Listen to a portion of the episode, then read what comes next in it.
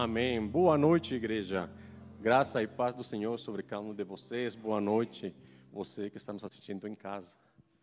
Podem se assentar.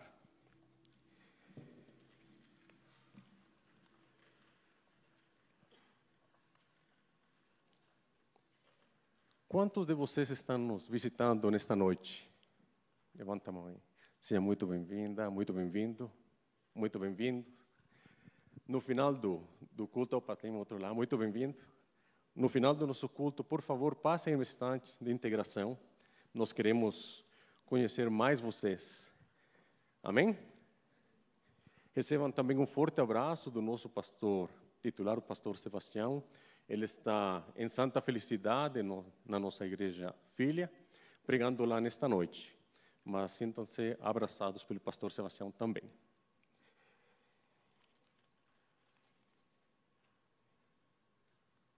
Irmãos, eu vou pedir para que abram a sua Bíblia no Evangelho de João, no último capítulo desse Evangelho, capítulo 21.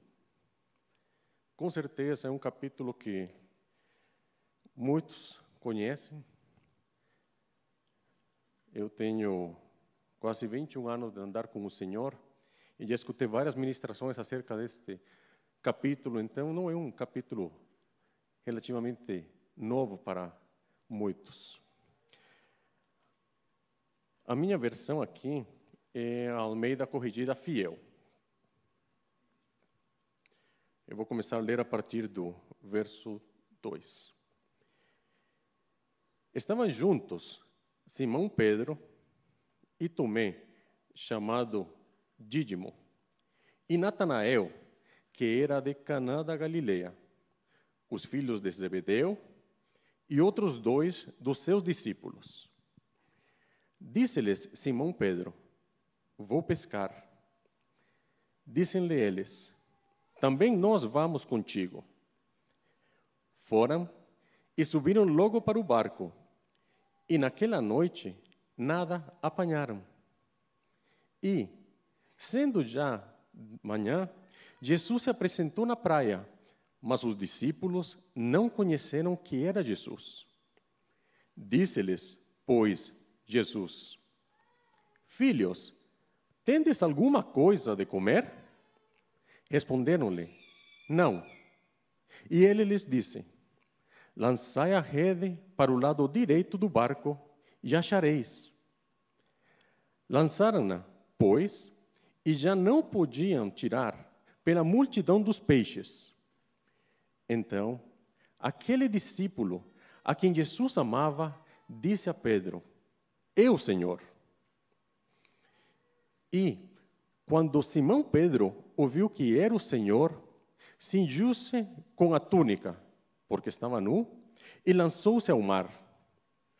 E os outros discípulos foram com o barco, porque não estavam distantes da terra, senão quase duzentos côvados, levando a rede cheia de peixes. Logo que desceram para a terra, viram ali braças e um peixe posto em cima e pão. Disse-lhes Jesus: Trazei dos peixes que agora apanhastes. Simão Pedro subiu e puxou a rede para a terra, cheia de cento e cinquenta e três grandes peixes, e sendo tantos, não se rompeu a rede. Disse-lhes Jesus: Vinde, comei. E nenhum dos discípulos ousava perguntar-lhe: quem és tu? Sabendo que era o Senhor. Chegou, pois, Jesus e tomou o pão e deu-lhes, e semelhantemente o peixe. E já era a terceira vez que Jesus se manifestava aos seus discípulos, depois de ter ressuscitado dentre os mortos. E, depois de terem jantado, disse Jesus a Simão Pedro: Simão, filho de Jonas, amas-me mais do que estes? E ele respondeu: Sim, Senhor, tu sabes que te amo. Disse-lhe: Apacenta os meus cordeiros. tornou a dizer-lhe segunda vez: Simão, filho de Jonas, amas-me? Disse-lhe: Sim, Senhor, tu sabes que te amo. Disse-lhe: Apacenta as minhas ovelhas.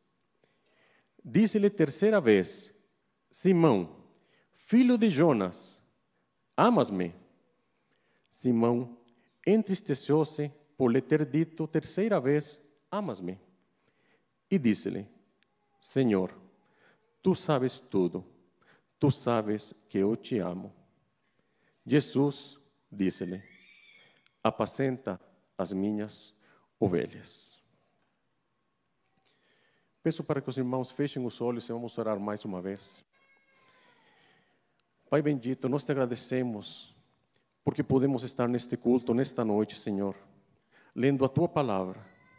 E oramos para que o Espírito Santo, Senhor, possa abrir as Escrituras para nós e que a verdade, Senhor, se revele por meio da tua palavra e que aquilo que nós vamos compartilhar nesta noite, Senhor, seja colocado no nosso coração e ache em nosso coração uma terra boa, Senhor, e frutifique e transforme vidas e que teu nome seja glorificado por meio dessa transformação. É assim que nós oramos em nome de Jesus. Amém. Muito bem, meus irmãos.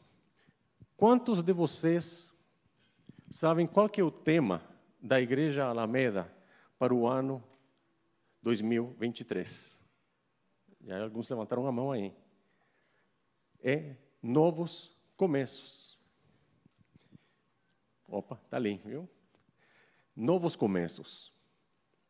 E é muito bom poder compartilhar uma palavra no início do ano, porque parece que no início do ano está todo mundo mais motivado a escutar os novos começos. Parece que estamos com pilhas recarregadas. E Todos criamos alguns propósitos, alguns planos. Temos objetivos para este novo ano. E o título desta ministração tem a ver com esses novos começos, mas também tem a ver com aquilo que nós temos cantado e aquilo que Sandro já falou para nós. O título é O Amor que Refaz. Porque não tem nada mais importante, meus irmãos, que o amor de Deus em Cristo Jesus. Amém? E esse amor é um amor que refaz todas as coisas, principalmente transformar as nossas prioridades, seja para melhor ou seja para pior. Porque aquilo que nós mais amamos é aquilo que vai nos motivar para atingir objetivos. Amém? Agora, quando falo de amor e mudança de amor, eu não pretendo nesta noite vir com expressões como apaixone-se por Jesus, embora seja muito bom estar apaixonado por Jesus. Mas eu quero que nós exploremos juntos um pouco do que acontece na vida de Pedro aqui neste capítulo 21. Porque eu tenho certeza que o Espírito Santo quer falar conosco acerca deste diálogo entre Jesus e Pedro. Porque quanto mais nós conhecemos a graça e conhecemos Jesus, mais o amor dele vai brilhar em nós e através de nós. Então, o pano de fundo desta história é o seguinte: Jesus aparece novamente. No verso 14, lemos pela terceira vez aos seus discípulos no mar de Tiberiade, conhecido também como o lago de Genezaré ou o mar da Galileia. São todos sinônimos. E sete discípulos, Pedro e mais seis, estavam na Galileia e decidiram pescar. Ficaram a noite inteira tentando pescar e não apanharam nada. Será, meus irmãos, que há um texto na Bíblia que pode lembrar esta mesma passagem? Sim. Nós temos um relato em Lucas 5, que é justamente quando Jesus chama Pedro para começar o ministério com ele. E as semelhanças entre ambos os passagens, meus irmãos, são impressionantes. Eu gostaria de ler novamente dois versículos do capítulo 21, o verso 5 e o verso 6. Disse-lhes, pois, Jesus: Filhos, tendes alguma coisa de comer? Responderam-lhe: Não. E ele lhes disse: Lançai a rede para o lado direito do barco e achareis. Lançaram-na, pois, e já não a podiam tirar pela multidão dos peixes. Agora, para quem estiver acompanhando aí, deixa seu dedo aí no capítulo 21 e abra a Bíblia em Lucas 5, que vamos ler, coincidentemente, os mesmos dois versículos, o 5 e o 6. E respondendo Simão, disse-lhe: Mestre, havendo trabalhado toda a noite, nada apanhamos, mas sobre a tua palavra lançarei a rede. E, fazendo assim, colheram uma grande quantidade de peixes e rompia-se-lhes a rede. Meus irmãos, era o mesmo lago. Provavelmente era o mesmo local, porque eles subiram em barcos. Provavelmente era o local onde eles pescavam. E eu tenho ouvido ministrações onde as pessoas falam que os discípulos voltaram a pescar porque estavam tristes e voltaram para as coisas antigas. Mas, meus irmãos, em Mateus 28, o anjo que tinha aparecido aos discípulos deu uma promessa que Jesus os encontraria na Galileia. Então eles estavam na Galileia esperando por Jesus. E sim, de fato, provavelmente era o mesmo local e eles foram pescar. E aconteceu justamente as mesmas coisas que aconteceram lá no início, em Lucas 5. E o mais impressionante desta história é que a primeira pessoa que percebe essas semelhanças é João, o discípulo que Jesus amava. Mesmo local, a noite inteira tentando pegar peixe, não conseguimos pescar nada, mas um homem que nós não conseguimos identificar aparece, dá uma palavra e sobre essa palavra apanham os peixes. Por isso João chega e fala: Eu, Senhor. E meus irmãos, uma coisa extremamente interessante que acontece ali é a resposta de Pedro. Em Lucas 5, nós vemos que depois de ter apanhado os peixes, o que que o Pedro faz? Ele se prostra diante do Senhor e fala para ele: Afaste-se de mim, porque sou homem pecador. Mas aqui, em João 21, Pedro é o primeiro que se joga lá no lago e começa a nadar até chegar o Senhor Jesus. Continuava sendo o mesmo homem pecador. Aliás, pior ainda, porque Pedro tinha negado o Senhor Jesus três vezes. Mas isso não impediu de se jogar no mar e nadar e correr até os pés do seu mestre.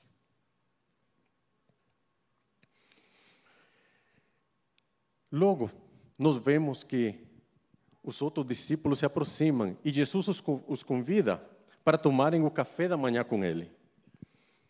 E mais uma vez, os discípulos se assentam numa mesa preparada pelo Mestre. Agora, meus irmãos, o que, que poderia estar passando pela cabeça de Pedro quando estavam comendo? com certeza, Pedro poderia se lembrar daquele primeiro chamado, lá e da promessa de Jesus: Pedro, segue-me, que eu te farei pescador de homens. Mas agora seria diferente. Por quê? Porque agora ele e Jesus voltariam a pescar homens, mas Jesus seria reconhecido como Messias. Imagine, ele tinha sido crucificado e agora estava ressurreto. Com certeza Pedro estava no time vencedor. Mas o coração de Pedro também poderia estar ardendo e falando: vamos ter uma colheita enorme de homens. E aliás, a tiveram. Nós lemos isso em Atos, certo? Pedro teve uma colheita enorme. Mas Jesus queria mudar as prioridades que estavam no coração de Pedro. Jesus queria mostrar para Pedro que existe uma tarefa mais árdua do que simplesmente, meus irmãos, ganhar vidas para Cristo. E sabem qual que é essa tarefa? Amar as ovelhas de Cristo, como Cristo as ama.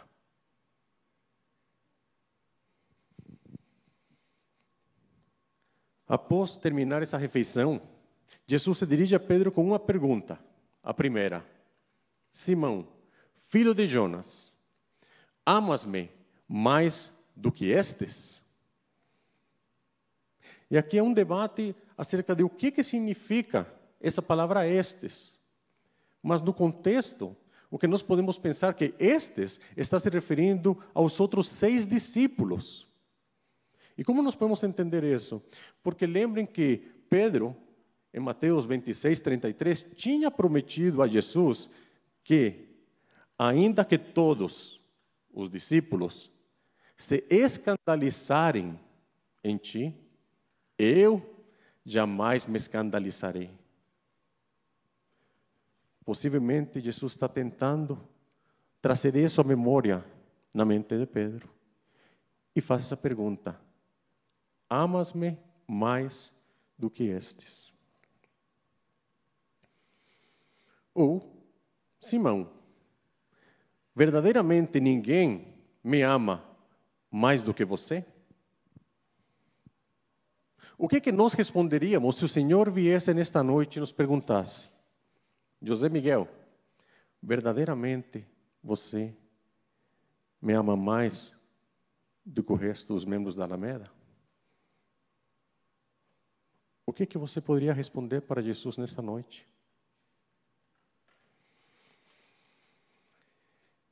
Mas a pergunta de Jesus não era para ofender Pedro também não era para dar uma segunda chance a Pedro para que ele melhorasse. Observem que Jesus não pergunta, Pedro, desta vez você vai ser mais corajoso? Pedro, desta vez você não vai pisar na bola? Pedro, será que agora você aprendeu a lição? Jesus não pergunta nada disso. A pergunta tem a ver com amor. Pedro, Amas-me mais do que estes? E por três vezes, Jesus faz a mesma pergunta sobre o amor. E por três vezes, Pedro vai dar a mesma resposta: Sim, Senhor, tu sabes que te amo. Então, meus irmãos, eu me pergunto: o que será que Jesus estava procurando tirar do coração de Pedro.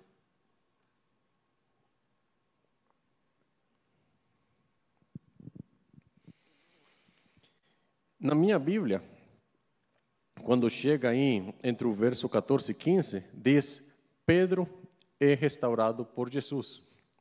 E de fato, muitas pessoas falam que o que Jesus estava procurando era a restauração de Pedro sendo que Pedro tinha negado a Jesus três vezes.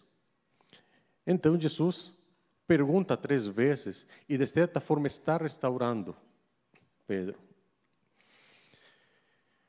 Eu tenho certeza que Jesus não duvidava do amor que Pedro tinha por ele. E também tenho certeza que Jesus não queria envergonhar Pedro diante dos outros discípulos. Mas acredito que tem muito mais que Jesus queria mostrar para Pedro nessas três perguntas. E é justamente sobre esses três pontos, aquilo que Jesus queria mostrar para Pedro, que eu quero compartilhar com os irmãos nesta noite. Então, tenho quase uma hora ainda, então vou entreter um pouco mais os irmãos.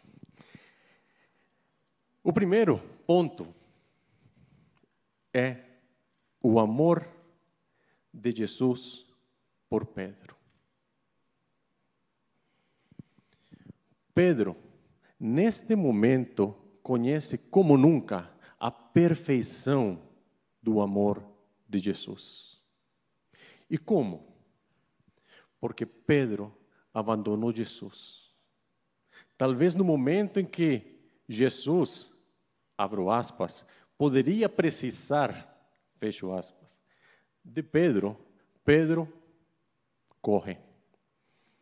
E não só isso, Pedro nega conhecer Jesus por três vezes. Mas mesmo assim, Jesus não abandona Pedro e vai até a cruz e morre por Pedro também.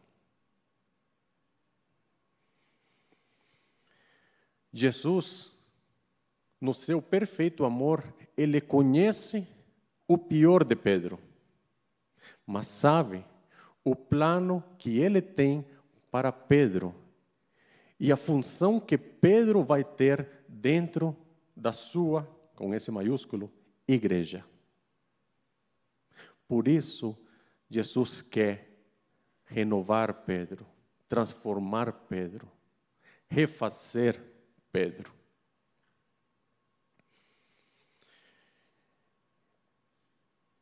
E é curioso que, embora todos os discípulos abandonaram Jesus e Pedro foi além até o ponto de negá-lo, Jesus honra Pedro também três vezes. Porque por três vezes ele fala: apacenta meus cordeiros, pastoreia as minhas ovelhas, alimenta as minhas ovelhas. Significa que Jesus está dando esse voto de confiança para Pedro. Está pedindo a Pedro que cuide as suas ovelhas. Mas ainda tem mais. Sentados ali na, pra, na praia, Pedro pode contemplar os furos nas mãos de Jesus. Pode contemplar os furos nos pés de Jesus. Pode entender que Jesus derramou o seu sangue por ele. E, embora talvez Pedro não tenha um entendimento completo do que esse sacrifício significa, ele pode ter certeza de uma coisa: o meu mestre, o meu amigo Jesus,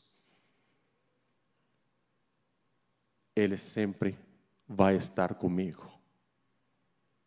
Eu quero falar uma coisa para vocês, meus irmãos.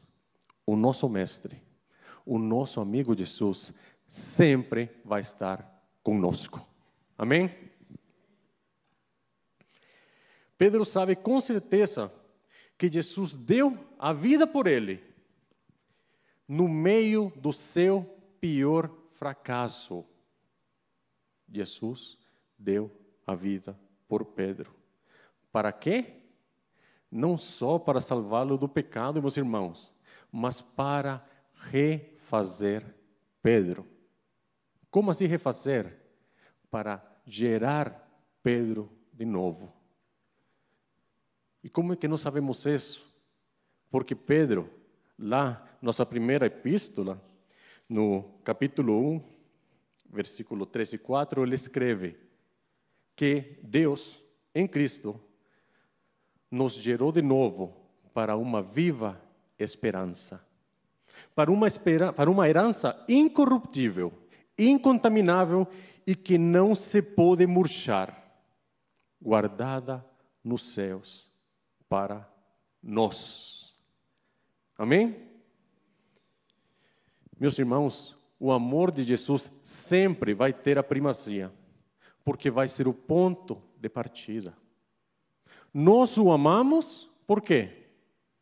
Porque Ele nos amou primeiro. Por isso, o primeiro ponto é o amor de Jesus. E João escreve: Nisto está o amor, não em que nós tenhamos amado a Deus, mas em que Ele nos amou a nós e enviou seu Filho para propiciação pelos nossos pecados. Ah, irmãos, aqui nós temos uma verdade preciosa. Levantem a mão aí. Aquele de vocês que fez alguma coisa para merecer o amor de Deus. Ninguém? Eu também não. Ninguém fez nada para merecer o amor de Deus? Não. Mas Ele nos dá o seu amor de graça. E sabe qual é a preciosidade que há nisso, meus irmãos? Que se nós não fizemos nada para merecer o amor de Deus, e mesmo assim Ele nos dá o seu amor, logo, nada pode nos separar do amor que está o amor do Pai que está em Cristo Jesus. Amém? É isso que Paulo escreve em Romanos. Nada pode nos separar do amor de Deus que está em Cristo Jesus. Isso é tremendo, meus irmãos. Mas cuidado embora esta verdade seja preciosa, nós não podemos usar esta verdade para continuar tendo uma vida pecaminosa. Por isso, Paulo escreve para os Coríntios: Portai-vos de modo que não deis escândalo, nem a judeus, nem a gregos, nem a igreja de Deus. Nada nos separa do amor. Mas nós não podemos também ser pedras de tropeço. Quem está me entendendo aí? Muito bem. Por isso, meus irmãos, nós somos chamados para santificação diária, um processo diário, na qual nossas vidas vão sendo transformadas à imagem e semelhança de Jesus. Bom, além disso, eu espero falar agora uma coisa que não seja uma novidade para vocês. Mas você pode se surpreender ao saber que o amor de Deus em Cristo não é apenas para salvar você da condenação. Não, claro que não. O amor de Deus em Cristo é o motor, é o poder para nossa transformação, meus irmãos.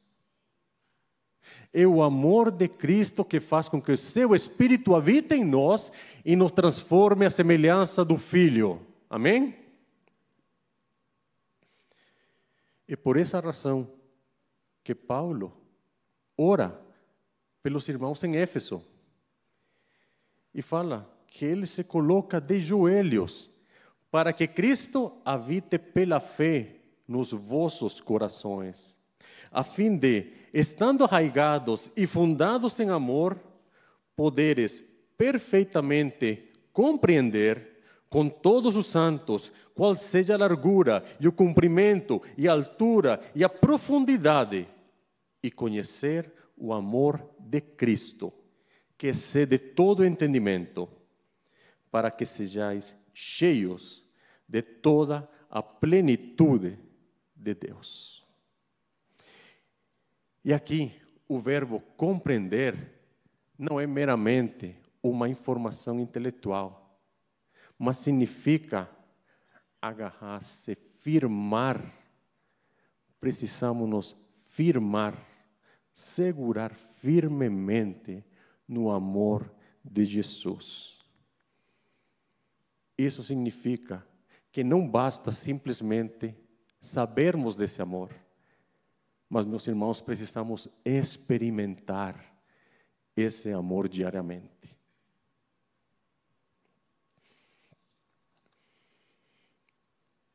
O segundo ponto é o amor de Pedro por Jesus. E a resposta de Pedro, três vezes: Senhor, tu sabes que te amo, é uma declaração intensa desse amor que Pedro tem por Jesus. Por três vezes, Jesus consegue tirar essas palavras do coração de Pedro. E por que que Jesus faz isso? Para afirmar isso no coração e na mente de Pedro. Observe que Pedro não declara o seu amor com uma arrogância. Na última vez que Jesus pergunta para Pedro: Pedro, me amas ou amas-me? Pedro fala: Senhor, tu conheces todas as coisas, tu sabes que te amo. Meus irmãos, o que, que está por trás dessa declaração? Eu percebo que Pedro está falando, Senhor, você conhece a minha covardia. Senhor, você conhece a minha imperfeição. Senhor, você conhece as minhas falhas. Você sabe de tudo. Mas você também sabe que eu te amo. É uma declaração sincera, meus irmãos. E essa declaração é a que Deus espera de nós. Deus espera que o nosso amor por Jesus seja um amor sincero e verdadeiro. No entanto, precisamos reconhecer que nosso amor é fraco, é imperfeito e é vulnerável. Mas assim como Pedro, nós podemos apelar que o Senhor sonda e conhece o nosso coração.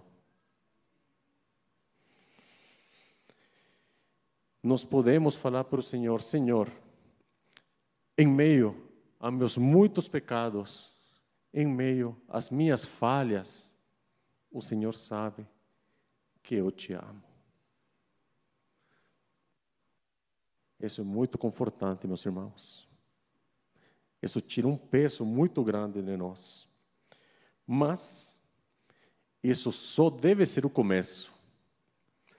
Nós, muitas vezes, deixamos a conversa ali Senhor, você sabe que eu sou imperfeito, mas eu te amo.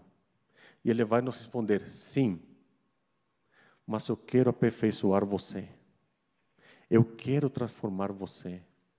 Eu coloquei o meu espírito em você para te transformar.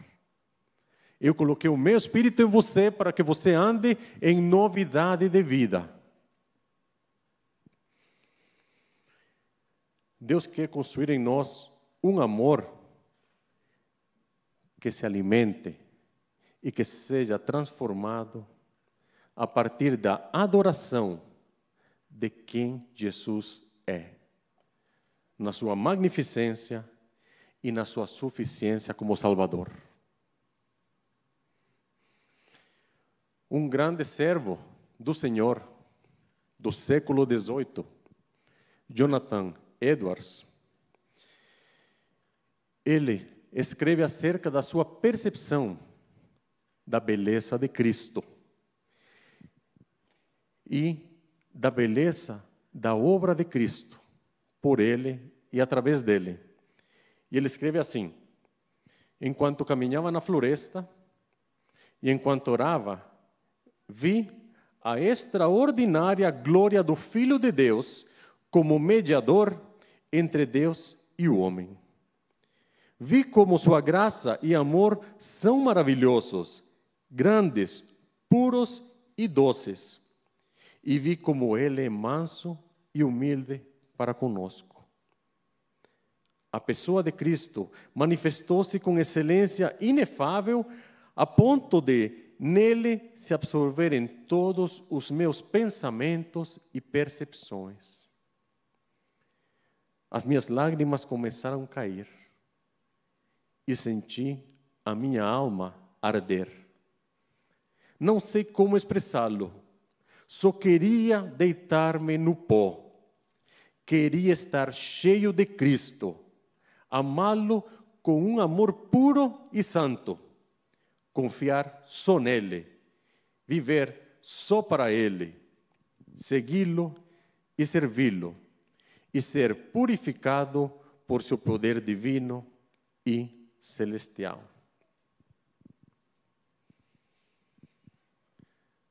Amados, o conhecimento de Cristo nos leva a amar mais a Cristo. E é justamente por isso que nós precisamos conhecer as riquezas bíblicas de Cristo, para que essas riquezas que são absorvidas pela nossa mente fiquem guardadas no nosso coração e que o nosso coração arda e leve a nossa mente a adorá-lo, a louvar o seu nome.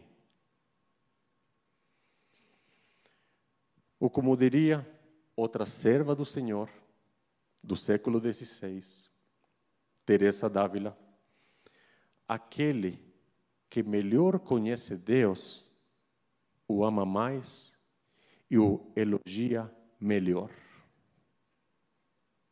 é o conhecimento do nosso Senhor que vai nos levar à verdadeira e perfeita adoração. Pedro, ele tinha começado uma mensagem com Jesus, possivelmente com muitos, e abro aspas mais uma vez, amores. Pedro possivelmente estava cansado de ser uma pessoa da Galileia, daquele local onde nada bom pode sair. Talvez estava cansado de tanto abuso por parte dos romanos e tinha uma expectativa da vinda do Messias e do estabelecimento do reino do Messias. E claro, nessa primeira chamada lá de Lucas 5, Pedro pode ter sentido: opa, estou no melhor time e ainda vou ser o artilheiro do time. Eu vou pescar homens. Vou ser o capitão do time. Mas agora, a pergunta de Jesus vai determinar qual será o amor que Pedro tem no seu coração. Sem uma mudança de amor, não existe mudança de prioridades. Porque essa mudança vai ser em vão. E como se manifesta uma mudança de amor? Isso nos leva ao terceiro ponto, que é o amor sacrificial de Jesus e de Pedro pelas ovelhas. O terceiro tipo de amor é o amor que Jesus tem pelas suas ovelhas. E este é o amor que Jesus deseja compartilhar com Pedro. E é o amor que Jesus deseja compartilhar conosco. Observem que Jesus dirige o amor que Pedro tem para com ele, para quem? Para as ovelhas. Simão, se você me ama, alimente meus cordeiros. Simão, se você me ama, pastorei minhas ovelhas. Simão, se você me ama, apacente as minhas ovelhas. Jesus está pedindo para Pedro uma mudança radical das suas prioridades, com base no amor que Pedro declara a ele. Simão, se me amas, ame as minhas ovelhas como eu as amo. Alimente-os, encoraje-os, console-os, proteja-os, guie-os, sirva-os, dê a sua vida pelas ovelhas no meu nome.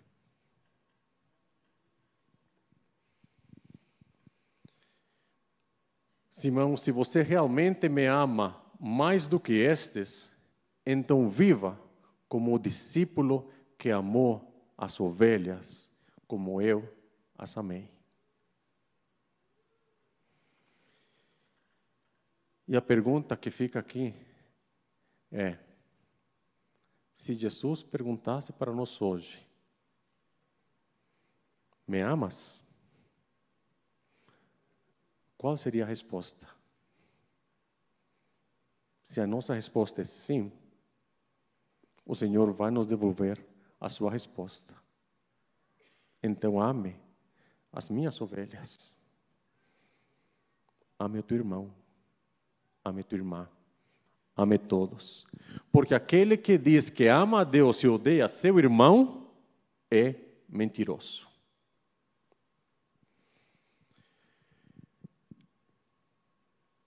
Mais uma vez, observemos que Jesus não pergunta para Pedro: Simão, filho de Jonas, você ama as minhas ovelhas? Não, meus irmãos. Amar os nossos irmãos, amar a igreja de Cristo, é uma manifestação do amor por Cristo. Lembram quando Paulo estava perseguindo a igreja e Jesus aparece? Qual a pergunta que Jesus faz? Saulo, Saulo, por que me persegues? Perseguir a igreja do Senhor é perseguir o Senhor. Mas amar o Senhor é amar a igreja do Senhor. Pedro, a rocha, deve manifestar a sua disposição de amar as ovelhas por amor a Jesus, nos momentos bons e nos momentos ruins. E é por amor a Jesus que Simão, aquele que queria ser o craque, o artilheiro do time, ele se torna Pedro, o servo. É por amor a Jesus que Simão, o filho de Jonas, o pescador, se torna o apóstolo Pedro. Esse é o poder transformador do amor. Esse é o amor que refaz todas as coisas. E eu vou pedir para que a banda suba. Em seu discurso no cenáculo, Jesus deixa aos discípulos um novo mandamento: que vos ameis uns aos outros. Como eu vos amei a vós, que também vós, uns aos outros, vos ameis. João 13, 34. E Jesus repete essas palavras em João 15, e João 17, como sendo a expressão daqueles que permanecem na videira verdadeira e sendo fruto dessa videira verdadeira. O amor aos outros é a prioridade, é a característica fundamental do verdadeiro discípulo de Jesus. O amor ele é o primeiro na lista do, do fruto do Espírito, lá em Gálatas. O amor ele é o vínculo da perfeição, segundo Colossenses. O amor é o cumprimento da lei de Deus, segundo está escrito em Romanos. O amor é a marca autêntica do ministério, segundo 1 Coríntios. E de acordo com o próprio Pedro, na sua segunda carta, o amor é a virtude culminante da fé.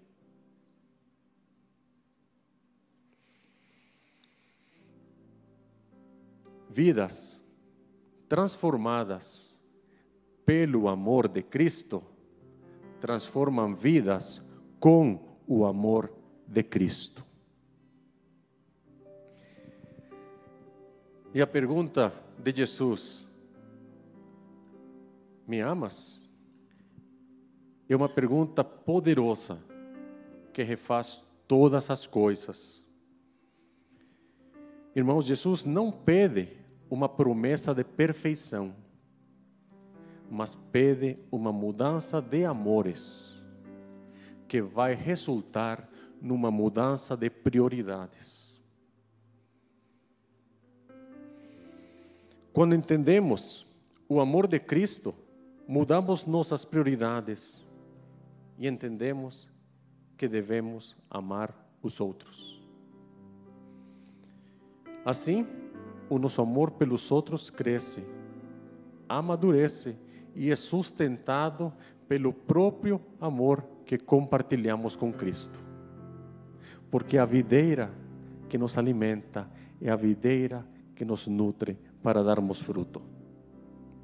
E assim, amamos aos outros mas não como um dever moral ou um dever ético, uma obrigação, mas como uma, como uma manifestação da realidade do amor que temos por Cristo.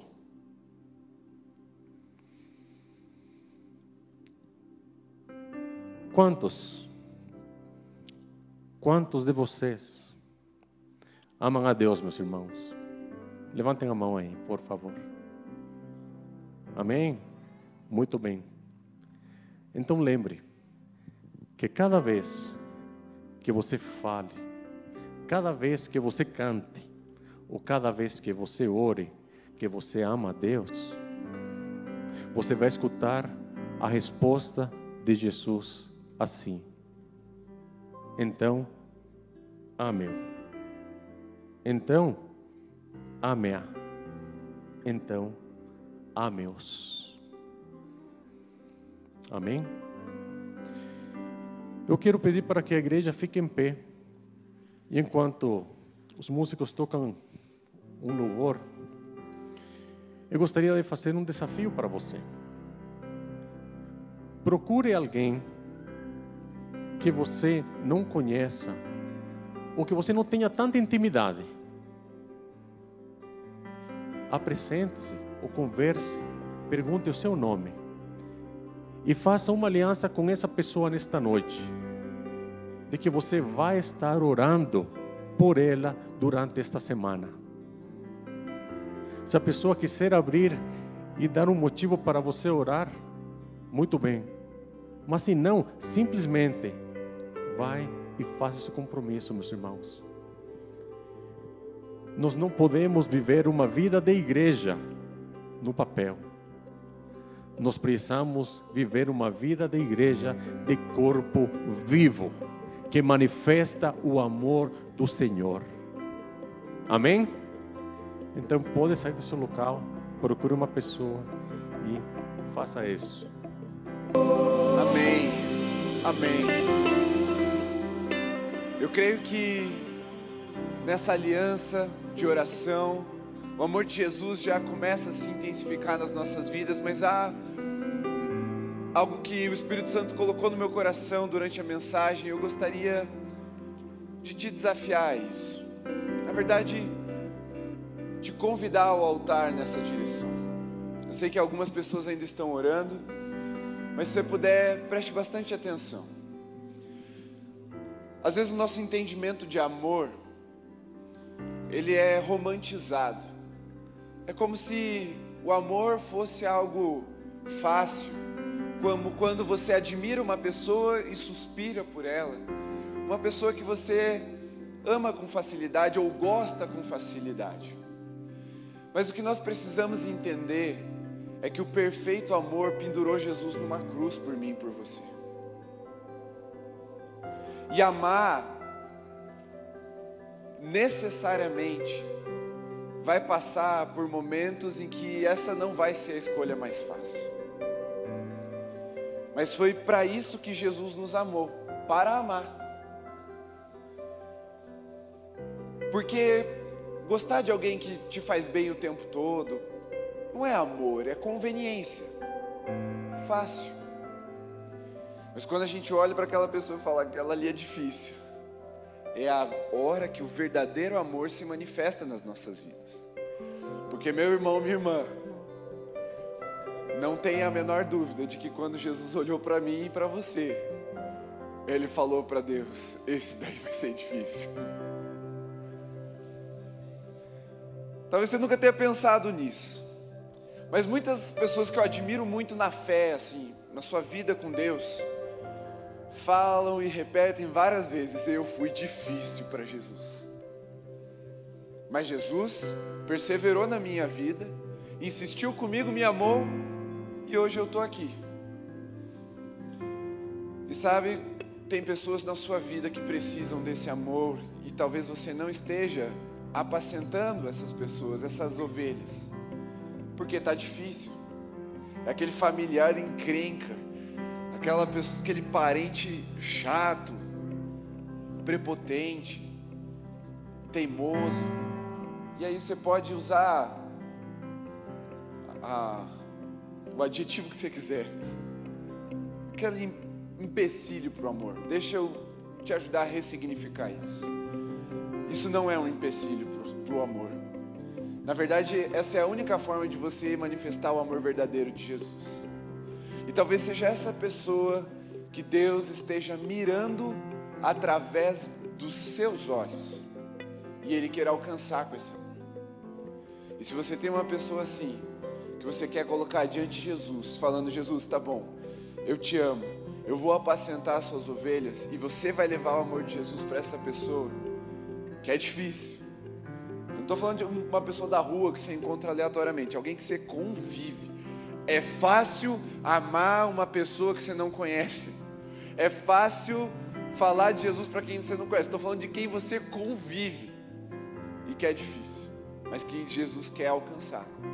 Deixe seu lugar e venha até o altar. Vamos orar para que esse amor rompa com as dificuldades, rompa com os empecilhos, rompa com o que te impede de manifestar Jesus na vida dessas pessoas. E eu tenho muita gente para colocar. Falei agora para o Juliano, tenho tanta coisa para falar sobre isso que eu nem sei por onde começar. Tem tantas pessoas que eu falo, Jesus, só porque eu te amo, Jesus. E Jesus falei, é exatamente por aí que eu quero que você vá. Por meio do meu amor. Por meio desse amor que te amou primeiro.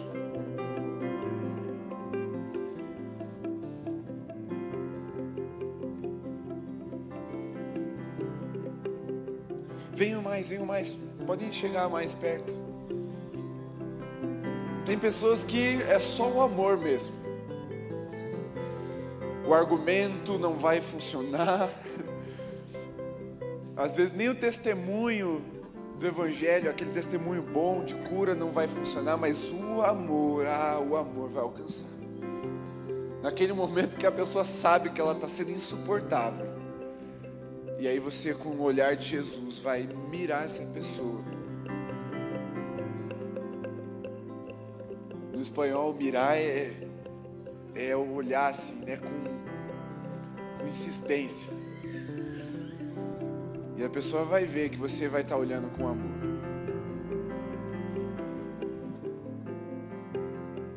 Senhor, nos abençoa com esse amor. Nos unge com esse amor. Porque no final as profecias vão passar, os dons vão cessar, as línguas vão acabar, mas o amor permanecerá. Que seja por aí que o teu evangelho prevaleça na vida daqueles que são amados por nós, mas são tão difíceis de amar. Talvez estejam aqui irmãos colocando familiares que já romperam o relacionamento, já se afastaram porque eram difíceis. Mas porque o Senhor, mesmo encontrando em nós dificuldades, permaneceu ao nosso lado. Nós decidimos nesse amor permanecer ao lado daqueles que são difíceis também. Não nos deixa desistir, Senhor. Dá-nos esse amor que não desiste, que não recua, mas um amor que persevera, um amor que não abandona, um amor que abraça, que acolhe, um amor que sacrifica, um amor que, se necessário, nos leva à nossa cruz diária, mas que no fim traz a vida novamente, aquele que estava morto, traz para casa aquele que estava perdido encontra o que estava escondido debaixo das trevas, Senhor. Que a tua luz revele o amor para nós e esse amor nos inspire a transbordar o teu evangelho verdadeiro. Em nome de Jesus. Amém, Senhor. Amém? Amém. Coloque as mãos assim. Vamos orar encerrando. Que o amor de Deus, o nosso Pai que a graça redentora de Jesus, o Cristo, que a comunhão, o consolo e o poder do Espírito Santo seja sobre nós, hoje e até que Ele volte. Amém. Amém? Deus abençoe, igreja. Vão na graça e na paz de Jesus. Nos vemos final de semana que vem, sábado.